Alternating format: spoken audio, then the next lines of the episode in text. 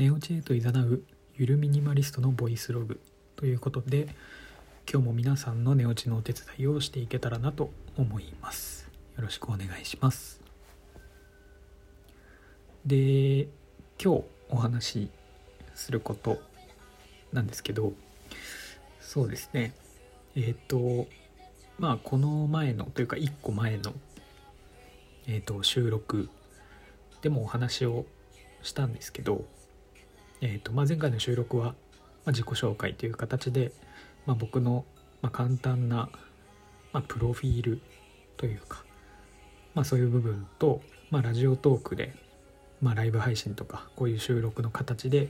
まあ、どんなことを、まあ、配信していこうかなみたいなところの紹介を、まあ、軽くしたんですけど、まあ、今回も、まあ、そこにちょっとつながってきてくる部分なんですけど、えっと、僕は、ま、ゆるミニマリストというふうに、ま、名乗ってるというか、まあ、そういうふうに、まあ、番組名もつけていたりするんですが、まあ、その名の通り、まあ、皆さんも一度は聞いたことあるかもしれないですけど、まあ、ミニマリストっていう何て言うんですかね、まあ、ライフスタイルというか、まあ、考え方なのか、まあ、あるんですけど、まあ、僕はそれに影響を受けています。で、まあ、皆さんがイメージするミニマリストってどういうものなんだろうってちょっと考えた時に、まあ、僕がミニマリストになる前の僕が抱いていたミニマリストへのイメージみたいなところと、まあ、少なからずかぶってくるのかなっていうふうにはなんとなく感じていてまあそれでまあその当時ミニマリストに僕が、ま、影響を受ける前、まあ、どういうイメージを持ってたかなっていうふうに、まあ、思い返してみたんですけど僕がその時思っていたミニマリストっていうものに対して抱いていた感覚というかイメージみたいなものは、まあ、狭い部屋に狭い部屋というか小さい部屋にまあ、家具を極力置かずに、まあ、ベッドとか、まあ、テレビとか、まあ、なんかこう収納とかを置かずにベッドがない状態で例えば床に地べたに寝るとかまあテレビもないので携帯一つとかパソコン一つとかでまあ過ごすみたいな。でまあ服とかも極力も例えばなんですかねたくさんこうクローゼットに入りきらないような量の服を持っているとかではなくてもう1週間分の、ま下着とか服とかもうそれだけをずっと着回していくみたいな、まあ、そういうイメージを持っていたんですけど、まあ、もちろんそのイメージも間違っていないですけど、まあ、ミニマリストっていう風にこう過ごしている方の中にはもちろんそういう方もいらっしゃいますし、まあ、僕からすればちょっと、まあ、言ってしまうと極端なミニマリストというかもう本当に必要最低限のものだけで生きていくみたいなところがまあミニマリストでもあったりはするんですけど、まあ、僕の場合は、まあ、今、まあ、ゆるミニマリストっていうふうに名乗っているのでそこまで極端なミニマリスト ではなくて本当に緩く少しだけこう考え方とかライフスタイルみたいなところに影響を受けている。ので、まあ、ゆるミニマリストっていうふうに、まあ、あえて言うようにはしているんですけど。でそれでまあせっかくなので僕がなぜミニマリストに興味を持って影響を受けることになったのかっていうお話をしていけたらなと今回は思います。で、えっと、僕がま趣味でやっている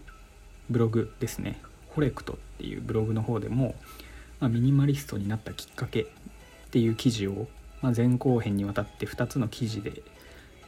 まあ、文章で、まあ、写真も織り交ぜながら、まあ、書いているんですけど、まあ、今回の配信を聞いて少し、まあ、気になるとか、まあ、そっちもちょっと見てみたいっていう方は、まあ、是非、まあ、ブログの方にも足を運んでいただけたらなというふうには思っているんですがで、まあ、本題に入っていきますけど、まあ、僕がなぜミニマリストに影響を受けてきたのかっていうまあその触りというかきっかけの部分なんですけどえっと、まあ、僕は大学まで、まあ、地方で、えっと、ずっと、まあ、生活をしていて、まあ、大学になってから大学生になってから一人暮らしを始めました。4年生の大学なんですけど、まあ、なので4年間、まあ、一人暮らしをしてきた経緯があるんですけど。で、まあ、大学に入って、まあ、いわゆる大学デビューとかっていう言葉を聞いたことあると思うんですけど、まあ、高校生から、ま大学入学したタイミングでこう何て言うんですかね垢抜けるじゃないですけど、まあ、服装に気を使い始めるとか、まあ、容姿に気を使い始めるとか、まあ、男で言ったら、まあ、髪をこういい感じにセットをするとか服もこうなんかちょっとおしゃれにちょっと気を使っていいものを買い始めてみたいなところとか、まあ、いわゆる大学デビューみたいなところに、まあ、僕ももちろんこう自然な流れで影響を受けてでも服はたくさん買うしもうちょっとこれいいなと思ったらバンバン買うし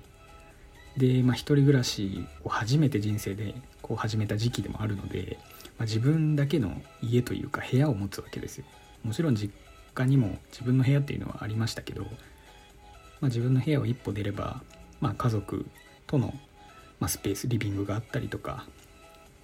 っていう状態だったので本当に自分の家、あ、一軒家ではないですけどもちろんアパートなんですけど、まあ、そこで、まあ、自分だけの空間を手に入れたわけですよ。まあそれもあって、まあ、大学デビューも重なって、まあ、部屋の中もちょっとこうおしゃれに、まあ、言ってしまえばこう女の子とか友達とかを呼んできた時になんかちょっとあって思わせるような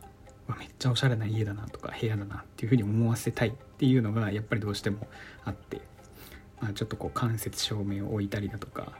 小物とか雑貨類をたくさん買っては飾ってとかなんかそういうことをしてたんですけど大学4年間で。で、まあ、4年も経つにつれてもうどんどんどんどん物がアパートなのでもう狭い空間というか部屋の中にどんどん溜まっていくわけですよ。服ももう元々の家にあったクローゼットでは入りきらなくて、まあ、衣装棚みたいな衣装ケースみたいなものを別で買ってバンバン詰め込むみたいな感じだったんですけど。それでまあ大学をずっと過ごしてじゃあいざ卒業します。で就職。で僕は就職をして上京してきたんですけどまあその大学時代に住んでた家を引き払うことになるわけですよ。でなのでもうまっさらな状態にしてもう片付けて物も全部出した状態で、まあ、家を出るわけですけどもうその時に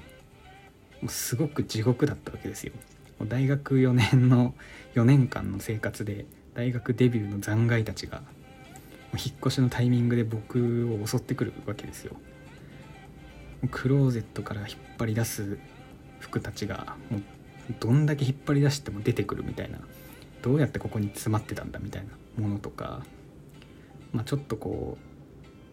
出すのに一苦労とか分解するのに一苦労なこう家具とか家電とかもうたくさんのようにもあって雑貨とか。でひまあ、もちろん片付け作業は一人暮らしなので一人でやるんですけど、まあ、ちょっとだけこう両親も手伝いとかは来てくれましたけど8割方も自分でこう片付けてまとめて段ボールに詰めてとかやらなきゃいけないっていうのでもう本当に地獄すぎてなんでこんなに物を溜め込んできてしまったんだみたいなっていう状態になりそこでたまたま映画の、まあ、海外の映画なんですけどもうミニマリズムっていう映画があって、まあ、それを見てもうガラッと影響されてしまってこんな辛い思いはしたくない。もう引っ越しとかする時に。でも就職して、まあ、上京してきてまあ、就職したとしても同じ会社にずっと働く働くわけでもないですしまあこう住む場所だってもちろん、まあ、僕は東京正直住むところだとは思えないので、まあ、今住んでますけど、まあ、ただ必ずこう引っ越しするタイミングっていうのが、まあ、人生で何回かあるだろうなっていうのを思った時にもうこんな思いは大学の時の引っ越しみたいな思いはしたくないっていうところからもう物を極力持たないようにしよう。で本当に欲しいものは